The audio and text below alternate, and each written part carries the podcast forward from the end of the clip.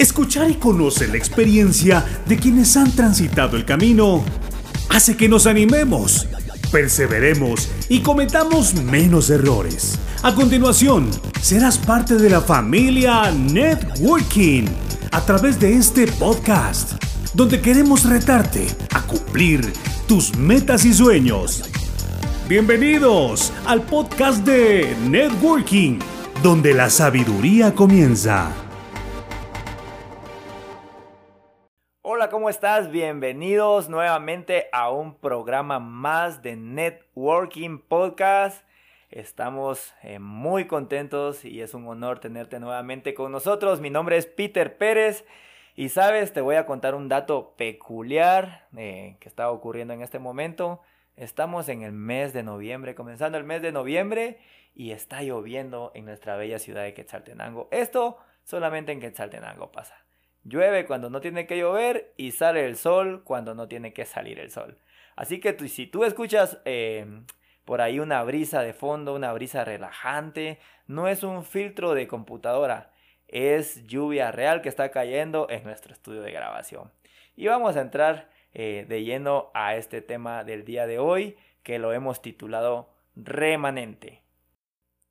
¿Cuántas veces ustedes han escuchado a un grupo de señoritas o de mujeres hablar y decir, todos los hombres son iguales. Vamos a ver, quiero ver sus rostros ahí. ¿Quiénes han dicho todos los hombres son iguales? O han escuchado también lo mismo, todos los hombres son iguales. Déjenme decirle que esta aseveración eh, es un dato imposible de poder cumplir, porque ninguno de los que estamos aquí vamos a tener la capacidad humanamente de poder conocer a todos los hombres del ser del planeta Tierra. Entonces, estamos generalizando, ¿verdad? Y así sucesivamente escuchamos la información. Hablamos de café, hablamos de música, hablamos de deportes, de cualquier tema que nosotros estamos hablando, siempre es una información generalizada. Cuando estamos nosotros con mi esposa en un círculo social y nos molestan o, nos hacen bromas porque somos pastores, eh, regularmente siempre nos dicen, pero miren, ustedes eh, que son pastores y, esto y el otro, eh, realmente todos somos hijos de Dios, yo no sé por qué ustedes aquí, y comienzan a darnos esta información. Pero realmente también esta es una información que es generalizada y es falsa. No todos somos hijos de Dios. Todos los seres humanos somos creación de Dios. Pero para poder ser llamados hijos de Dios, para poder ser llamados herederos de Dios y coherederos juntamente con Cristo Jesús, nosotros necesitamos tener al Señor Jesucristo como nuestro Señor y Salvador. Esto es una oportunidad gratuita que tenemos nosotros en nuestra vida, eh, pero porque es gratuita para nosotros no significa que no tiene un precio, un costo. Fue un precio que nadie podía pagar en esta tierra con todo el dinero que podía juntar del mundo, no podía pagar el precio de la salvación para la humanidad. Entonces, esto es únicamente a través del sacrificio de Cristo Jesús que nosotros podemos ser llamados hijos y herederos. Pueden leerlo en Romanos 8, el capítulo 12 al 17, por ahí más o menos van a encontrar ustedes esta respuesta. Y saben, ¿cuántos de ustedes aquí en Zoom, por qué les platico esto? Yo quiero preguntarles esto. ¿Por qué? ¿Cuántos de ustedes aquí en, Zoom, los que nos están viendo en Zoom y los que están también conectados en redes sociales, alguna vez en su vida han pensado que son diferentes a los demás? Eh, yo soy el primero. Yo siempre decía, yo soy diferente. Eh, algunas veces me lo decían, ¿verdad? Mi familia me decía, es que vos sos bien loco, es que vos sos bien atarantado, vos sos bien atrabancado y todas las palabras que usan los papás, los abuelos, los primos, los hermanos que te aman con todo su corazón, pero que te lo expresan de una manera totalmente diferente. Y también pues eh, en el colegio, en, la escuela, pues también te, pueden eh, expresar un poco de esto, ¿verdad?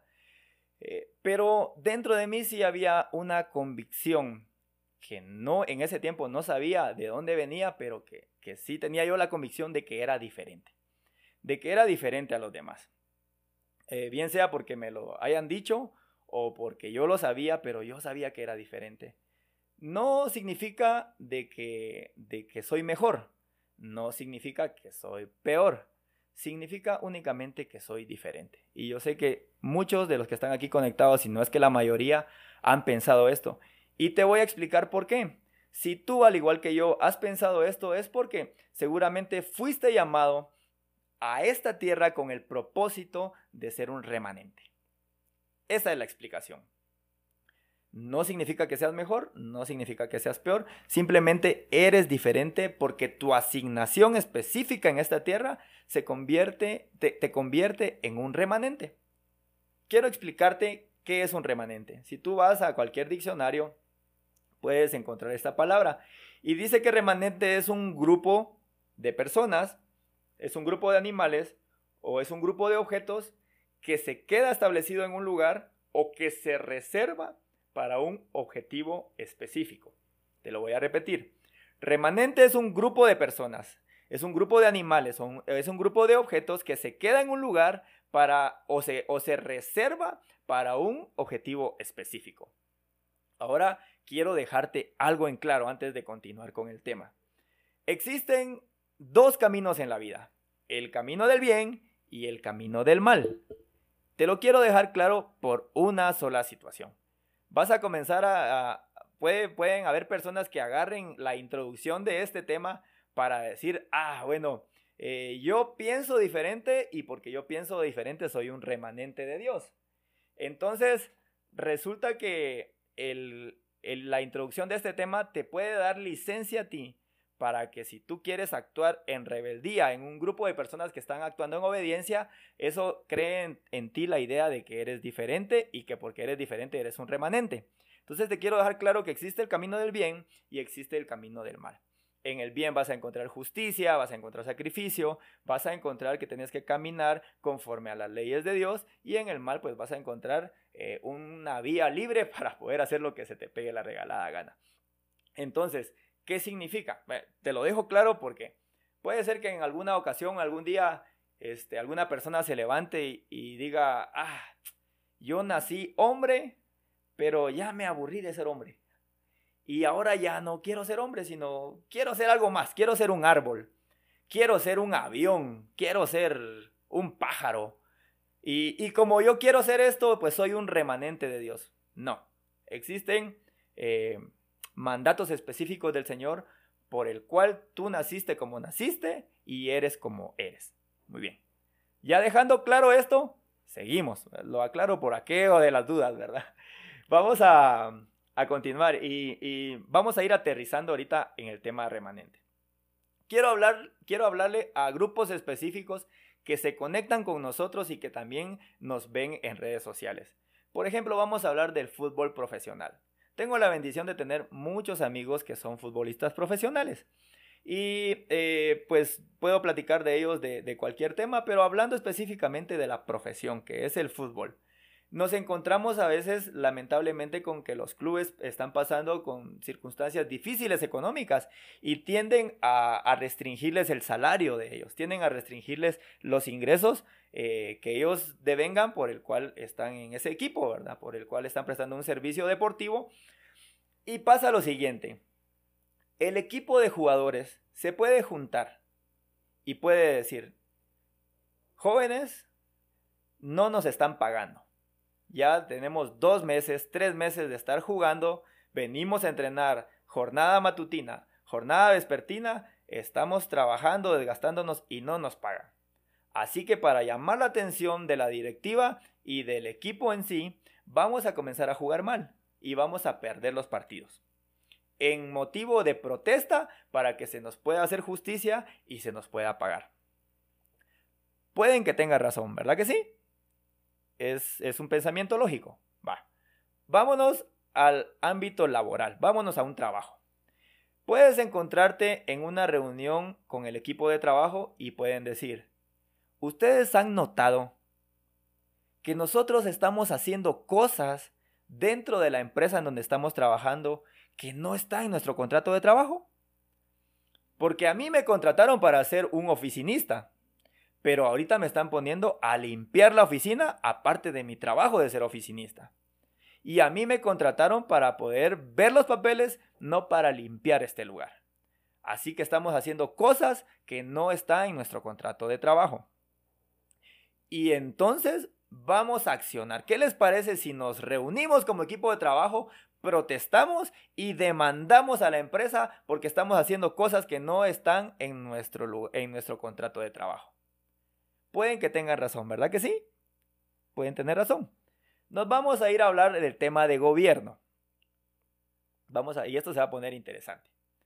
Escuchamos a un grupo de personas decir, nuestro presidente está tomando las peores decisiones de toda la vida de Guatemala política. Su gabinete está actuando mal. Todo se lo están robando. No están haciendo obras. Eh, han estado haciendo y no han estado cumpliendo lo que está en campaña, lo que dijeron en campaña. ¿Saben qué? propongamos y promovamos a través de redes sociales, a través de mensajes de WhatsApp, a través de, del boca a boca, promovamos este, una manifestación pacífica para poder decirle al presidente que renuncie y que todo su gabinete renuncie y que todos renuncien y hacemos el buchinche. Armamos todo eso. ¿Saben una cosa?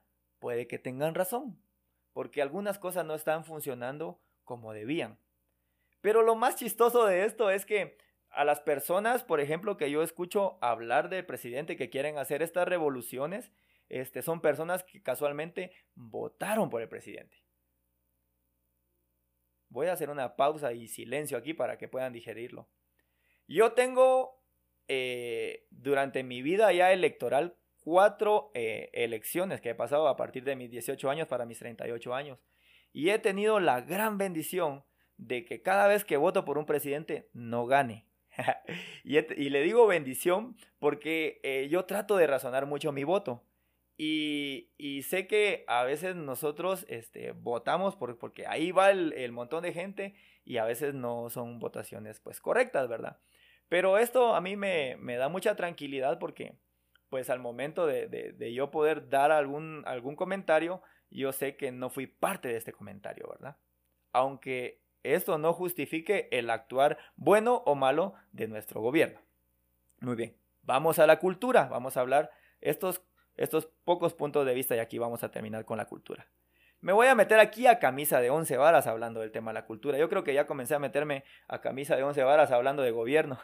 estoy aquí, tengo a Profeta Marito, hoy estoy, me siento acompañado. Aquí volteo a ver para platicar con vos. Y me voy a meter a camisa de 11 varas porque en nuestro país, nuestro bello Guatemala, es un país multilingüe y pluricultural. Imagino que en los países también en donde nos están viendo o donde nos están escuchando, pues también tienen diversas culturas dentro de su propio país.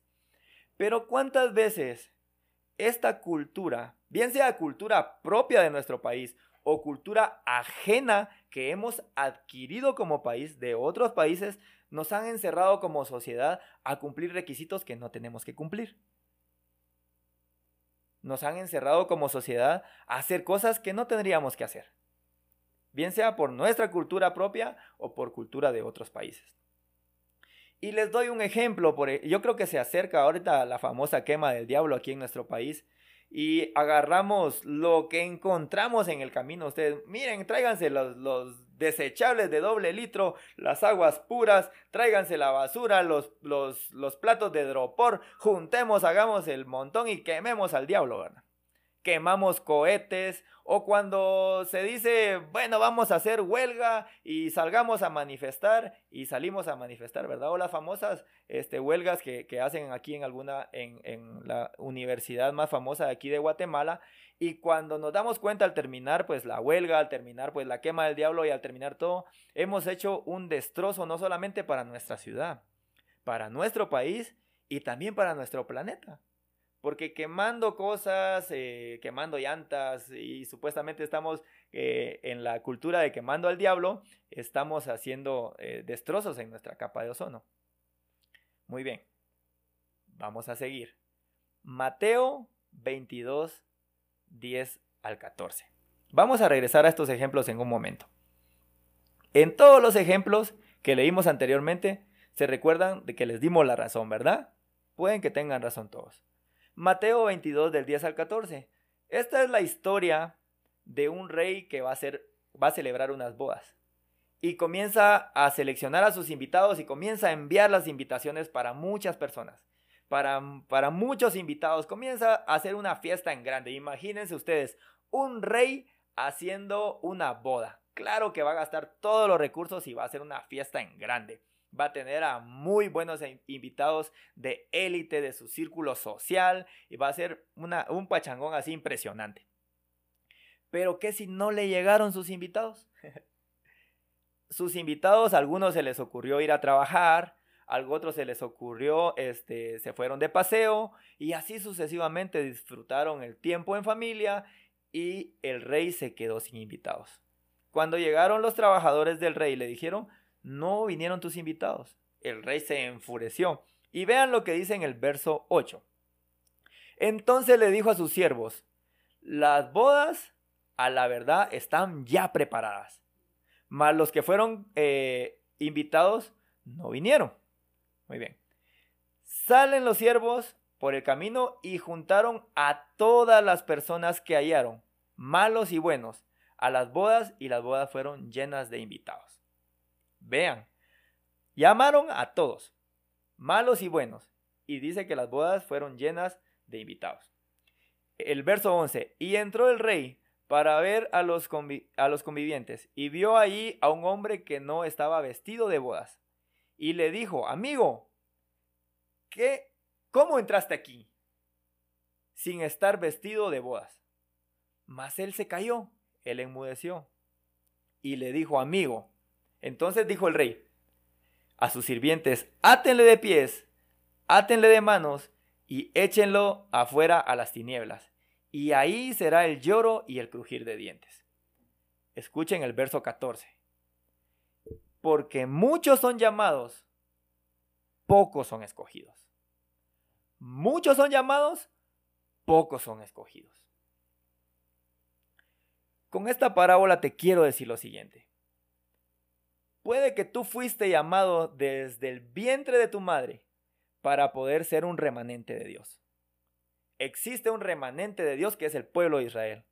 Este estuvo en el corazón de Dios desde que Dios creó el mundo. Pero también puede ser que tú no fuiste llamado para ser un remanente. Pero a través de la gracia y el amor de Cristo Jesús, tú puedes adherirte en este momento para poder ser un remanente. Por eso es que leímos el verso anterior que muchos son los llamados, pero pocos son los escogidos. Y leímos en Romanos 8 que a través del sacrificio de Jesús nosotros podíamos ser llamados hijos y herederos. Puede que tú eras uno del montón, pero hoy tienes la posibilidad de dejar, de dejar de ser del montón y transformarte en una persona que va a ser un remanente de Dios. Yo creo firmemente que en esta transmisión hay un remanente que Dios está llamando. Hay un remanente al que Dios está activando. Y profetizo en el nombre de Jesús que hoy si tú tomas esta palabra pasarás a ser parte de este remanente. Muy bien, volvamos a los ejemplos anteriores. Quiero hablar de los ejemplos anteriores rápidamente. ¿Ya tienes la convicción de remanente? Quiero que me levantes tus manos. Quiero que me escribas ahí en el chat. Amén. Yo ya soy un remanente. Yo creo que soy un remanente. Yo puede ser que no me consideraba remanente, pero yo ahora sí soy un remanente. Porque yo me he adherido, me he tomado de la mano de Cristo Jesús y creo firmemente que yo soy un remanente. Muy bien. Si tú ya estás convencido de esto, regresemos nuevamente a los, a, a los ejemplos anteriores. Fútbol profesional. No te pagan. Todos tus compañeros están molestos. Tienen deuda de su casa, deuda de comida, eh, deuda de colegio, eh, no pueden sacar a su familia a disfrutar porque no les han pagado. Tienes todo el derecho de hacer huelga. Pero como remanente de Dios te puedes parar firmemente y decir, jóvenes, y si en lugar de jugar mal, y si en lugar de dar malos resultados, para que ellos se molesten y cuando se molesten nos llamen y nos digan por qué están dando estos resultados y por qué están jugando mal, nosotros podamos decirles que no nos han pagado y, nos, y lo creemos injusto. ¿Por qué no jugamos con lo más profundo de nuestro corazón, dejamos todo lo que tenemos que dejar en la cancha y demostramos de qué estamos hechos y hacemos que este equipo crezca, llegue a las finales, eh, sean finalistas y por qué no pensar somos campeones. Para que cuando se den cuenta de los frutos que estamos dando, ellos digan es injusto lo que estamos haciendo y vean la forma de cancelarnos. Esto hace un remanente. Y tú que estás en el área de deportes, esta es la asignación para tu vida como remanente. Vamos al área laboral. Hablemos del área laboral. ¿Qué tal si están tus compañeros de trabajo? Hablando a diestra y siniestra de todo lo que están pasando. De que aparte de su trabajo les están asignando cosas que no están en su contrato. ¿Y qué tal si un remanente se levanta en esa oficina y dice, compañeros, estamos en un momento difícil económico. Y para la gloria de Dios tenemos trabajo. Nos pagan nuestro salario de ley. Nos dan nuestras bonificaciones de ley. Nos dan nuestras horas extras. Nos están poniendo a hacer cosas que no debemos hacer. ¿Por qué no las hacemos con excelencia? Hacemos esto y damos una mía extra para que cuando la empresa comience a crecer, crezca tanto y dé tanto volumen que se den cuenta por qué, por qué estamos viviendo una temporada muy buena económica si estamos en recesión económica. Y la gente piense, ah, es por nuestros trabajadores. Están dejando, están sudando la camiseta. ¿Saben qué? Como crecimos como empresa, ellos merecen también crecer, porque ellos son los que están haciendo crecer la empresa. Aumentémosles el salario. Y este remanente, una persona contagió a ese grupo para poder hacer las cosas bien con una manera diferente de pensar. Vámonos a gobierno. ¿Qué tal si en lugar de estar haciendo estas manifestaciones, de estar tapando carreteras, de estar eh, destruyendo eh, la higiene de nuestra ciudad, porque regularmente cada vez que se hace una manifestación, siempre dejamos nuestra ciudad eh, con bastante basura. Todo lo dejamos destrozado. ¿Por qué no nos ponemos a pensar y nos enfocamos desde este momento a enseñar a nuestros hijos, a la futura generación, a que sea una generación íntegra? En donde no haya tacha. Muchas si les dan un quetzal de vuelto y no, no les corresponde vuelto, regrésenlo porque no es suyo. Si usted le enseña a un niño a regresar ese quetzal que no era suyo, por ejemplo, fue a comprar al mercado con un billete de 10 y se gastó 8 quetzales y en lugar de darle vuelto 2 quetzales, le dieron 4 y cuando llega a su casa le dice, mire, me dieron 4 quetzales y me tenían que dar 8. Vos si sos inteligente, mijo. De verdad, mira, te rayaste. Un quetzal para vos, un quetzal para mí. Si en lugar de decir eso, lo tomamos de la mano, lo llevamos a la tienda y le decimos, señores, ustedes se equivocaron al darle el vuelto a mi hijo. Le dieron dos quetzales de más. Aquí está. Hijo, esto tenés que hacer. Nosotros vamos a crear a una generación de políticos. No va a ser fácil. Estamos hablando de 20 años aproximadamente. Pero yo les aseguro que si nos ponemos como ese remanente en el gobierno, como ese remanente en la política, pero comenzamos como ser remanentes de integridad en nuestra familia, en 20 años nosotros vamos a tener un gobierno de Guatemala diferente. Un gobierno del país en donde tú nos ves diferente.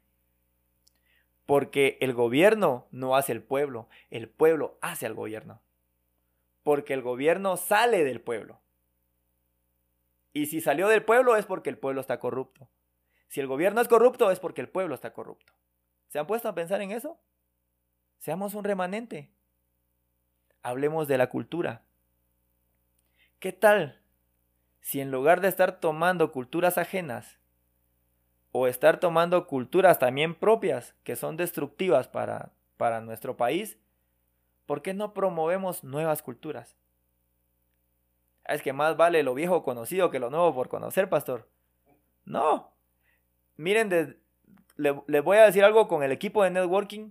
Desde, Y hace unos meses estamos planificando y estamos tratando de encontrar la manera de engranar una carrera, porque está de moda ahora que, que 5K, que 10K, que 20K, que 21K. Estamos, yo le he lanzado a los chicos, mucha, organicemos una carrera en donde vayamos corriendo con una bolsa de basura y basura que encontremos en la calle que la recojamos. Y que los puntos de, de como, como, de llegar y marcar el tiempo sean como depósitos de basura en donde lleguemos a dejar nuestras bolsas de basura. ¿Por qué no tratamos de cambiar la cultura? Tratamos de ser un remanente nos vamos a ir más adelante. Quiero leerles Romanos 11 y con esto vamos a ir finalizando. Hoy vamos a terminar muy temprano porque quiero dar algunas palabras. Y también quiero eh, que los profetas que están conectados el día de hoy también preparen una palabra para la gente que está acá. Romanos 11. El apóstol Pablo hablándole a los romanos, mencionando una historia del Antiguo Testamento. Qué curioso cuando cuando alguien en el Nuevo Testamento menciona historias del Antiguo Testamento. Es muy curioso siempre, ¿saben por qué? Porque esto es para justificar eh, la ley y la gracia. Y esto es para declararnos que existió alguien que pagó el precio. Y el apóstol Pablo vino y le dijo a los romanos, por lo tanto, pregunto, ¿acaso rechazó Dios a su pueblo? De ninguna manera. Yo mismo soy israelita, descendiente de Abraham, de la tribu de Benjamín. Dios no rechazó a su pueblo, al que de antemano conoció. ¿No saben lo que relata la escritura en cuanto a Elías? Oye, esto se comienza a poner interesante. Acusó a Israel delante de Dios. Elías acusó a Israel delante de Dios. Escuchen lo que le dijo Elías a Dios. Señor, tu pueblo, Israel, ha matado a tus profetas y han derribado tus altares. Yo soy el único profeta que ha quedado con vida. Y ahora a mí también quieren matarme. Y luego dice Pablo, ¿y qué le contestó la voz divina? ¿Qué le contestó Dios? ¿Cuál fue la respuesta de Dios ante la queja de, de Elías? Elías tienes razón, encuévate, protégete, porque si tú te encuevas, eh, te vas a mantener protegido y por fin voy a tener yo a un profeta en, en, en la tierra. Porque si te matan a ti, Elías, ¿qué va a ser de la tierra sin profetas? ¿De dónde yo, Dios, el Señor Todopoderoso, voy a sacar a un profeta? La voz divina le dijo, he apartado para mí siete mil hombres los que no se han arrodillado ante Baal. Muchas veces nosotros creemos que somos los últimos, ¿verdad? Ah, no, si gente como yo, puchiga, si hubieran unos 10 peludos como yo, cambiamos el mundo ustedes. Eso es lo que decimos, eso es lo que pensamos. Si existieran unos 100, miren, que pensaran así como pienso yo, ¡fua! Guatemala dejara de ser tercermundista y nos pasáramos al primer mundo. Nos vamos adelante de Alemania, nos vamos adelante de Estados Unidos, adelante de China. miren, si pensaran igualito que yo, olvídense. Elías así decía. Pero el Señor le dijo, no, no, no te creas la última Coca-Cola de la cueva. Tengo siete mil más. Siete mil. Los que no se han arrodillado frente a Baal. Y Elías precisamente en ese momento, él estaba rodeado frente al temor. ¿Saben ustedes? Es increíble esta historia. A veces me da alegría, a veces me da cólera, a veces me da tristeza.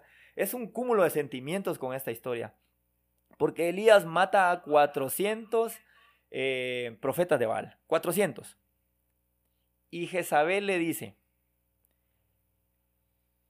que me castiguen los dioses si mañana a esta hora a ti no te ha pasado lo mismo que le pasó a ellos. ¿Sabes qué? Como Elías yo me hubiese puesto a pensar, gloria a Dios, esta mujer que adora a otros dioses va a ser castigada por sus mismos dioses, porque mañana a esta misma hora yo voy a estar glorificando el nombre de Dios. Y a mí no me va a pasar nada y ahí así. Pero dice la palabra que él entró temor y salió corriendo y se fue a encuevar. Y sabes, si tú lees esta palabra, eh, si la buscas, buscas esta historia en la Biblia, dice que Elías se fue, dejó a sus criados y comenzó a caminar en el desierto. Se sentó bajo un árbol y se quería quitar la vida. Tenía ganas de morirse por una sola amenaza. O sea que él se arrodilló no frente a Baal, se arrodilló frente al temor. Quiero seguirles leyendo. Así también hay en la actualidad un remanente. Pablo citó la historia para poder llegar a este punto. Y yo cité la historia para poder llegar a este punto. Así también hay un remanente en la actualidad, escogido por gracia. ¿Sabes quién te escogió por gracia? Jesús. Así que tú eres este remanente escogido por gracia. Y si Dios escogió a siete mil en la antigüedad, déjame decirte que si tú hoy no eras parte de ese remanente, por la gracia de Jesucristo puedes ser hoy parte de este remanente. Solo es transformar nuestro entendimiento. Y si es por gracia, ya no es por obras, porque en tal caso la gracia ya no sería gracia, dice el apóstol Pablo. ¿Por qué comenta esto el apóstol Pablo? Porque cuando nosotros pensamos y somos llamados para poder ser un remanente, y en este momento yo lanzo la invitación y digo, Franklin, vas a ser un remanente.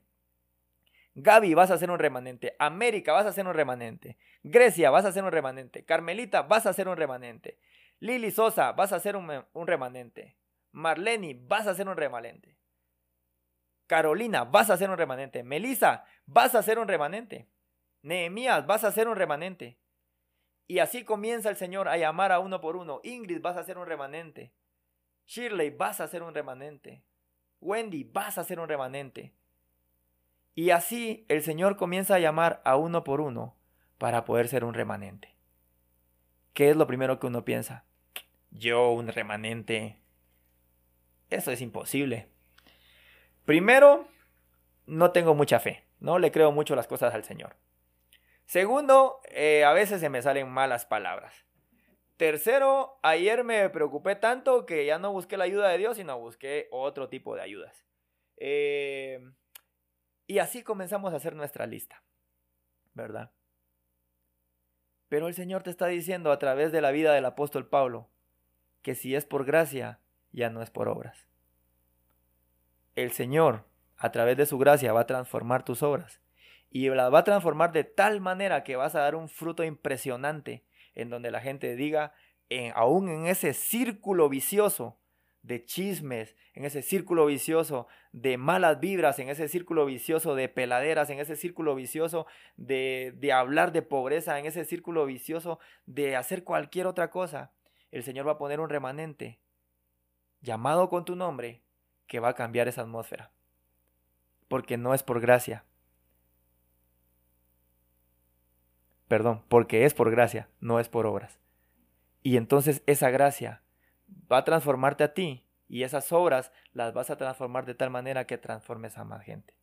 Muchas gracias por haberte conectado con nosotros. Esperamos el siguiente viernes para que puedas escuchar nuevo material, nuevos episodios. Sabemos que cada palabra que se da en este lugar, que cada episodio que se da en este lugar, edifica tu vida y sirve para guianza y para estrategia de las nuevas cosas que el Señor está haciendo contigo esta temporada. Recuerda, somos Networking donde la sabiduría comienza.